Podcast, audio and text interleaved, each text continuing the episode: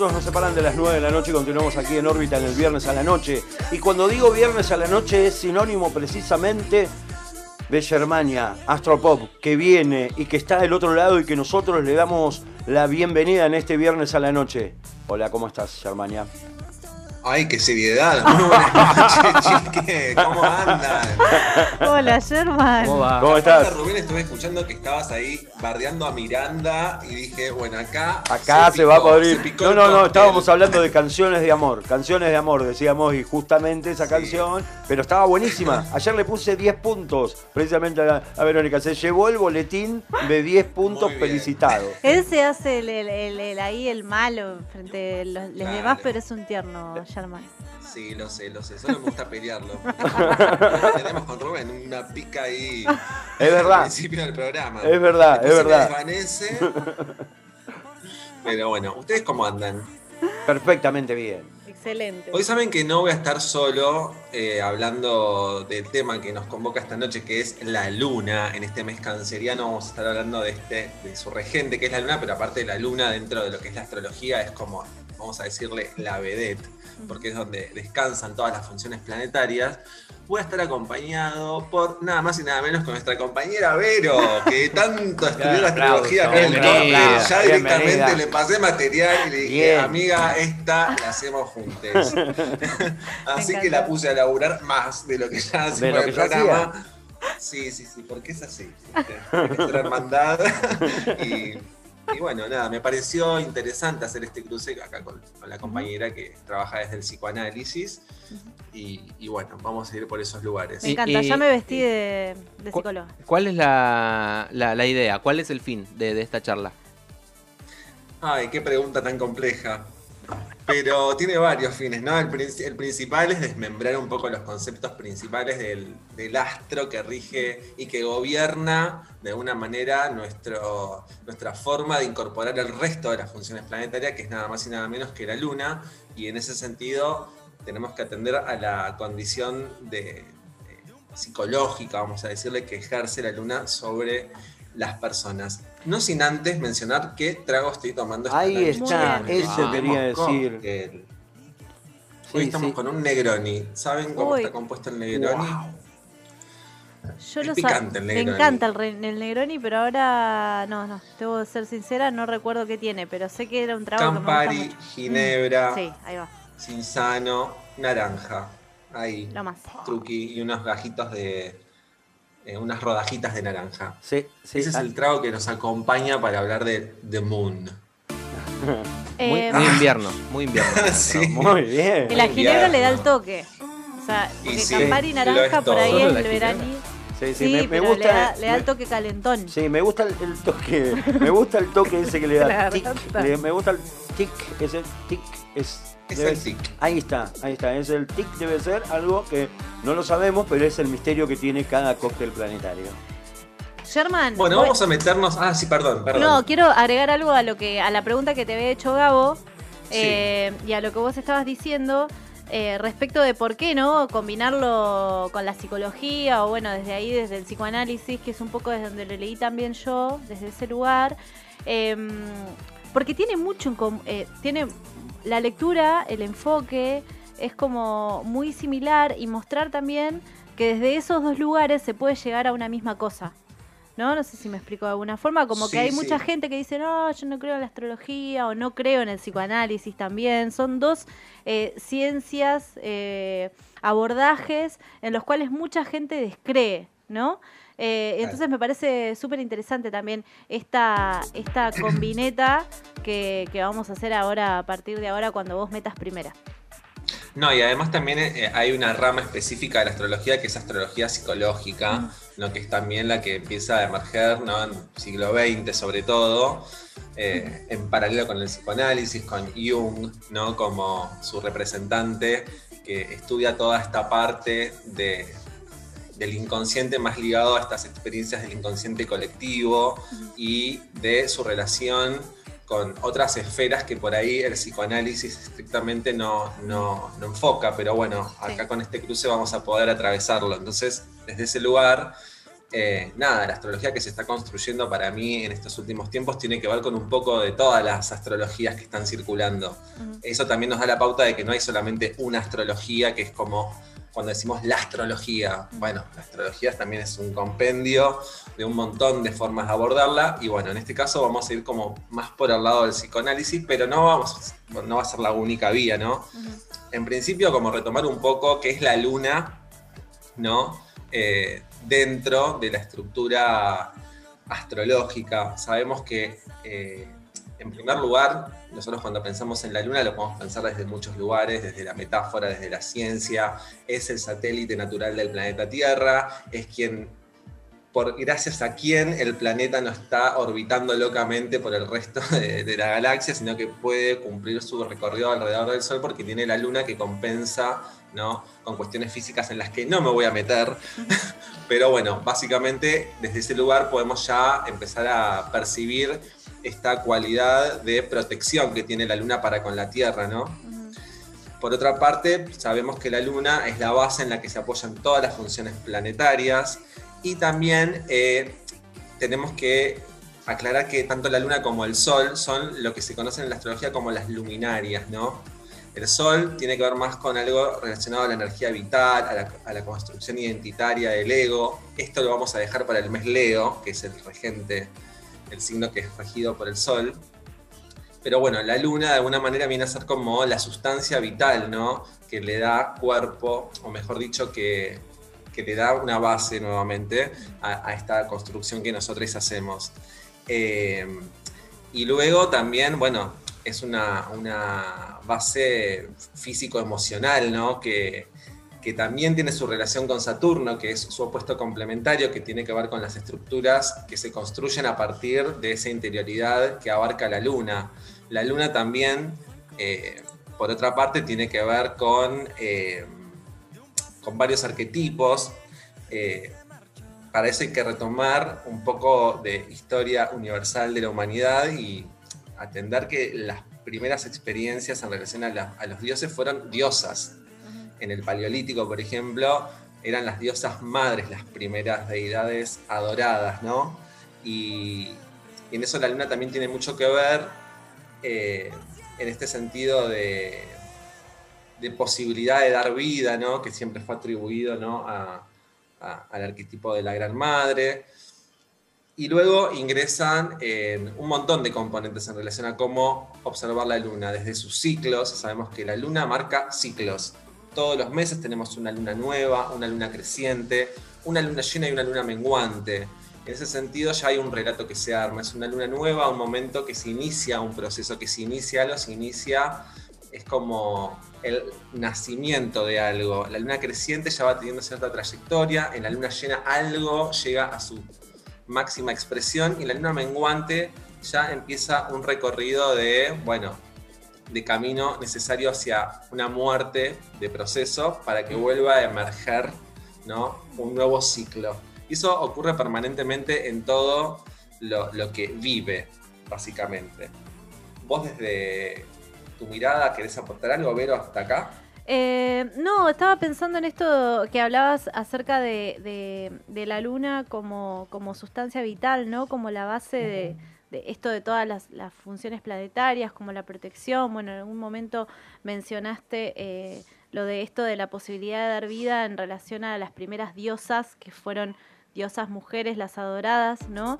Eh, como esa gran figura de madre y que justamente eh, pensaba en el origen del ser, ¿no? Del ser viviente, del ser humano o del ser viviente en general, ¿no? También de los animales, de ese otro primordial que podemos pensar hoy, pero pensarlo no desde el lado de eh, la madre, de ese pecho materno, como lo, aprendimos ¿no? desde, desde los textos de Freud, por ejemplo, eh, sino pensarlo eh, como un otro que nos proporciona ese lugar de, seguridad y de contención cuando salimos de el vientre, ¿no? De quien sea, Claro. que puede ser Sí. la misma persona que nos, ahora pensándolo en estos tiempos, ¿no? Cuando pensamos en las nuevas configuraciones familiares y que estamos abiertos a pensar de otra manera las crianzas también, eh, que no necesariamente la persona gestante tiene que ser la misma persona que sea la primordial y la, la que nos,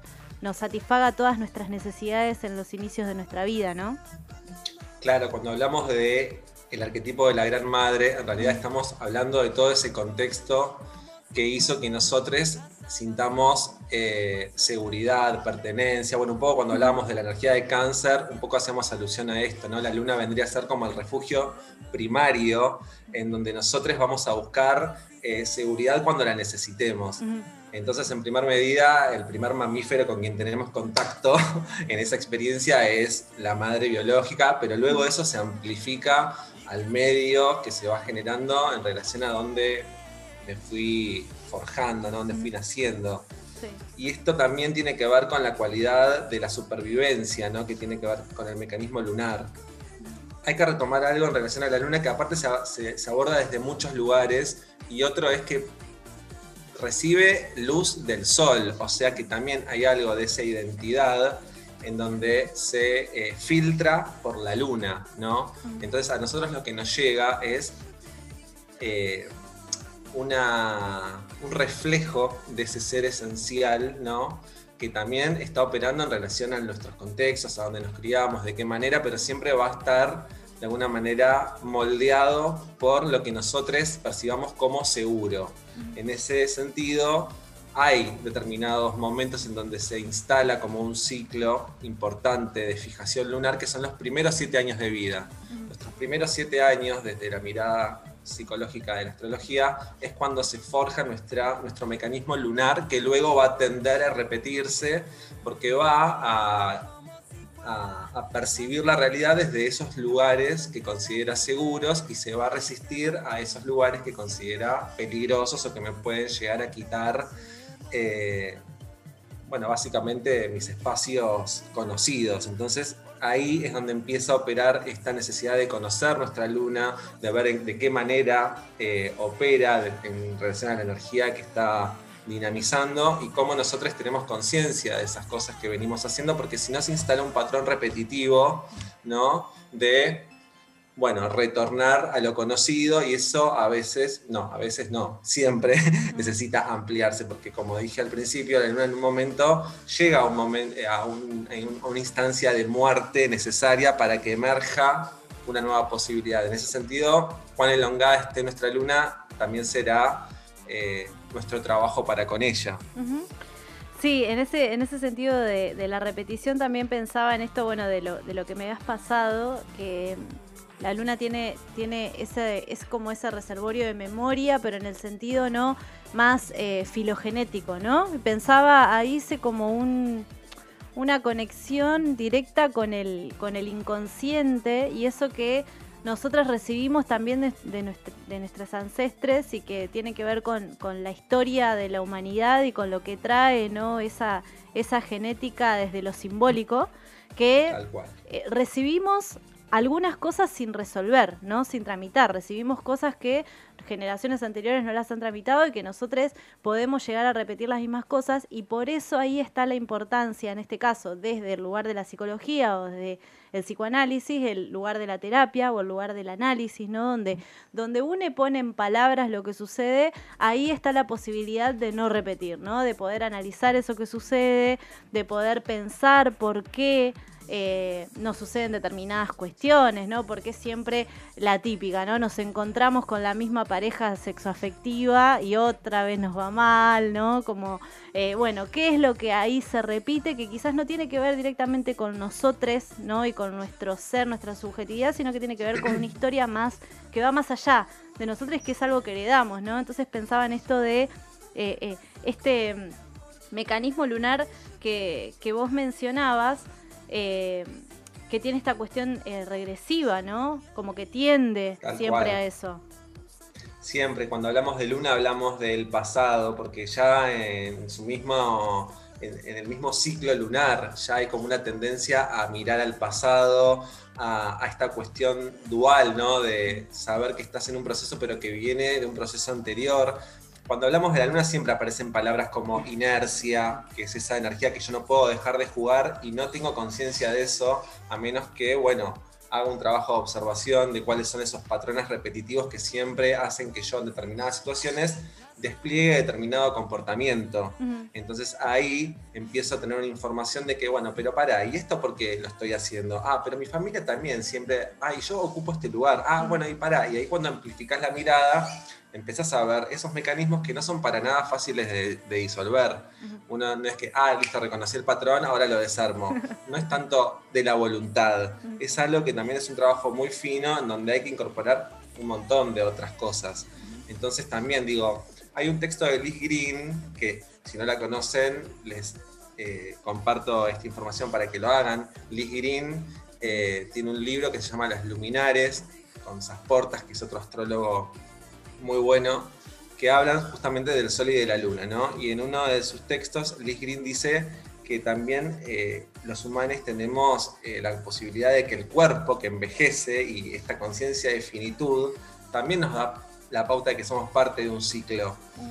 Entonces es un gran territorio como para empezar a tomar la información que nos da el cuerpo, eh, y todo el tiempo tenemos esta tendencia de evocar al pasado para ver cuáles fueron las tendencias que se fueron jugando, qué tipo de situaciones fueron las que primaron y cómo eso también hace que yo en determinadas situaciones actúe de la manera que actúo, ¿no? Eh, hay algo con la luna en donde también hay un lugar, hay un momento en donde los espacios empiezan como a quedar chicos, entonces hay algo que necesita expandirse necesariamente. Y además, si pensamos en el resto de las funciones planetarias, digo Marte, la capacidad de afirmarnos y tomar decisiones, o Venus, la capacidad de ir con el encuentro hacia un otro, o la capacidad de, de entrar en contacto con lo que nos gusta y nos da placer, siempre va a estar gobernado por nuestra luna. Entonces, es nuestra raíz de alguna manera. la, luna, eh, además de, ser la regente de cáncer, tenemos que mirar la casa 4 en la carta natal. Y en la casa 4 está todo ese, ese contexto que fue parte de nuestro crecimiento y está nuestro origen, nuestras raíces, y indagar en ese sentido en cuál es la energía que circuló, que fue circulando de dónde vengo y cómo la fui jugando, hace que yo pueda también empezar a ampliar esos espacios. Eh, encontré mm, la, la, frase que estaba buscando, que me anoté literal, que es, el mecanismo lunar es la repetición regresiva de una matriz imaginaria de seguridad y pensaba en un dicho muy conocido que dice, más vale malo conocido que bueno por conocer, ¿no? Como que siempre quedarnos en eso, aunque sea repetitivo y displacentero, ¿no? Por ahí buscamos siempre como el resguardo, ¿no? A eso, a eso conocido, el resguardo de la protección, pensando ¿no? en esto del mecanismo lunar. Claro, sí, sí, sí. Hay algo que también tiene que ver con el patrón lunar que se repite inconscientemente, que tiene también una función, ¿no? Que es necesaria, que también tiene que ver con el ahorro de energía en algún sentido, porque eh, hay muchas acciones que hacemos de manera inconsciente, pero que también tienen que ver con que, bueno, eh, hay que ahorrar energía, entonces no puedo estar todo el tiempo evocando el pasado para ver de qué manera hago lo que hago. Pero sí hay situaciones que tienen que ver más con la forma en la que nos vinculamos con los otros en general, que atienden a esta dinámica que vos estás señalando en relación a la regresión y a volver a, repetir situaciones que cuando, aparte hay algo que nosotros tenemos siempre la fantasía cuando vamos al lenguaje simbólico, que es como, bueno, si yo conozco algo mío lo voy a poder controlar para qué. Y no, en realidad es mucho más complejo y es como reencontrarte con eso que también te compone, que es esa luna que tiene esos sistemas de seguridad, que también tiene como sus potencias, porque tener la luna en determinado signo en la carta natal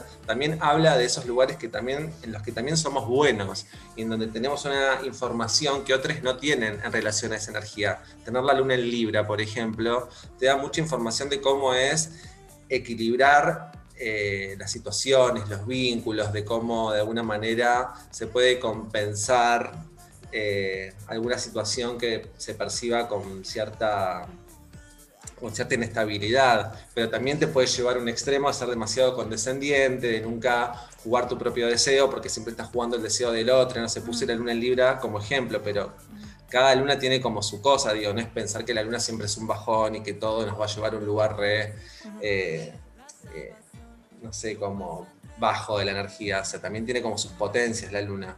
Conocer también nuestra forma de, es el mood emocional, ahí como decía en el título del flyer, de Sailor Moon. Totalmente.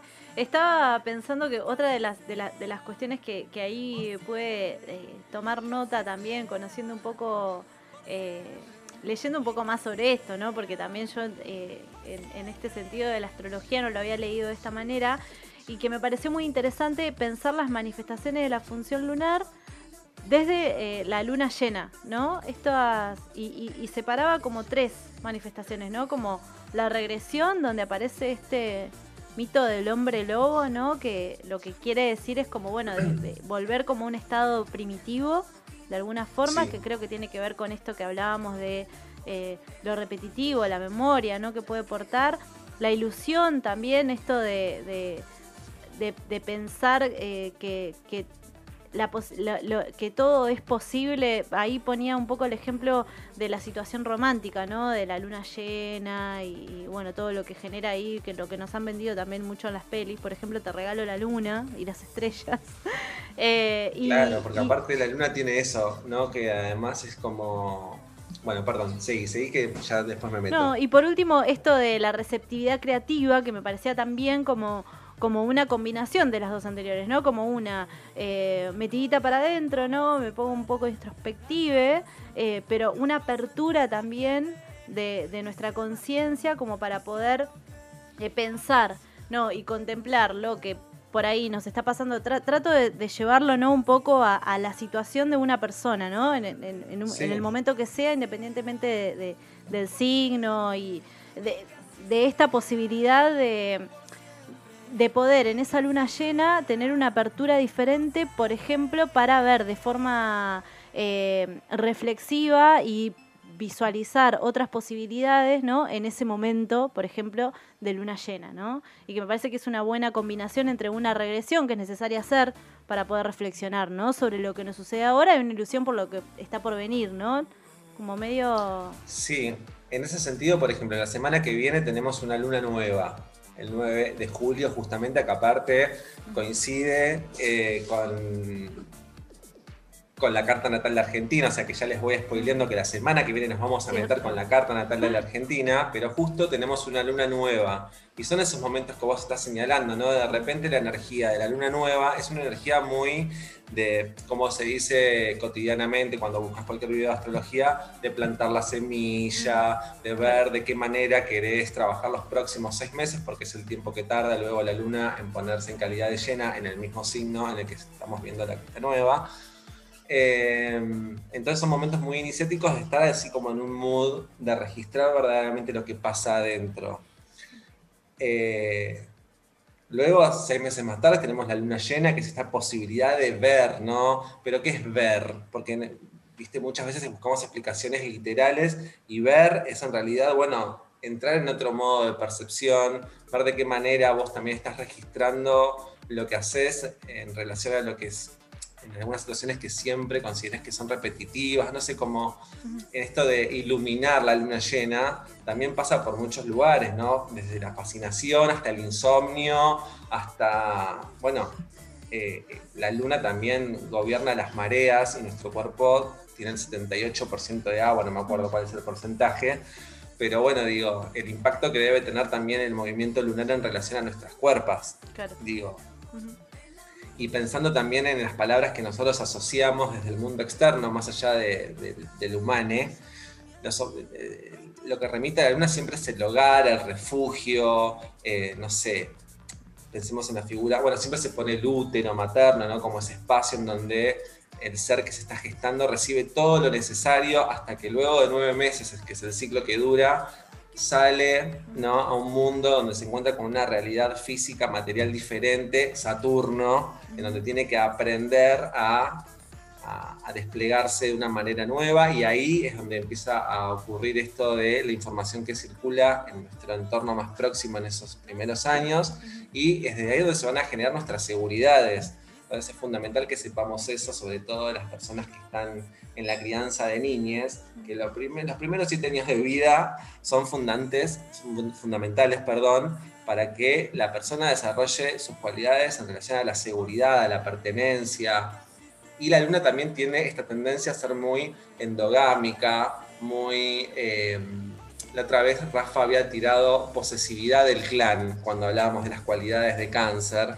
Y hay algo de eso, ¿no? De no poder salir de la referencia conocida, que muchas veces se traduce en, che, mira, esta no es tu viaje, este es el viaje que aprendiste, que obviamente forma parte de tu viaje, pero no es lo único que tenés que aprender. Por ahí me estoy poniendo medio piscis para explicar esta parte y me estoy yendo un poco. Ustedes sabrán cómo traerme, pero...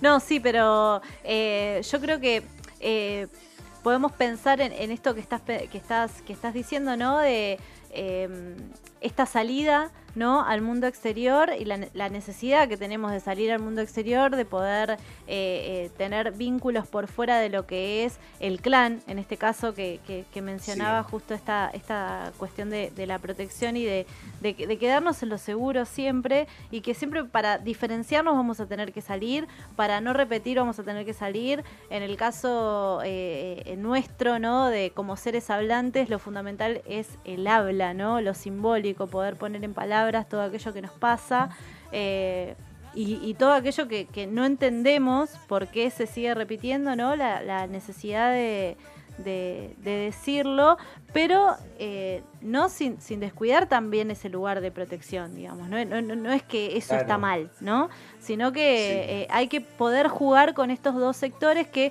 hoy yo, cuando mm, Rubén presentaba la canción del inicio que decía, bueno, tristeza y amor, tristeza y felicidad, perdón, que yo decía, bueno, la ambivalencia es una de las cosas que vamos a hablar hoy, ¿no? Y tiene que ver con eso, ¿no? La ambivalencia está presente en el ser humano y que es característico también de esto de, la luna. Así que me parece que, eh, no sé qué te parece a vos, Sherman, si podemos eh, cerrar un poco acá, retomar la semana que viene, conectarlo con esto de que lo estoy esperando hace mucho, la carta natal de Argentina, me parece maravilloso poder pensar este momento. que tengo miedo, tengo miedo, la carta natal de Argentina, pero bueno, vamos a hacerlo. Yo cuento con la colaboración del estrés. La semana que viene les mandar material a los tres.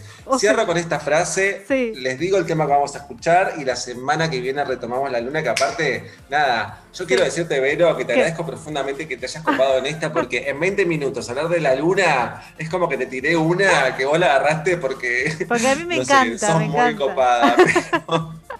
aparte, vos vas a salir astróloga. Y una opinión personal que yo siempre tengo con los terapeutas es que todo terapeuta, psicoanalítico sobre todo, tendría que tener ahí como en un as bajo la manga de lenguaje simbólico, porque me parece que es como algo necesario en estos tiempos que estamos viviendo.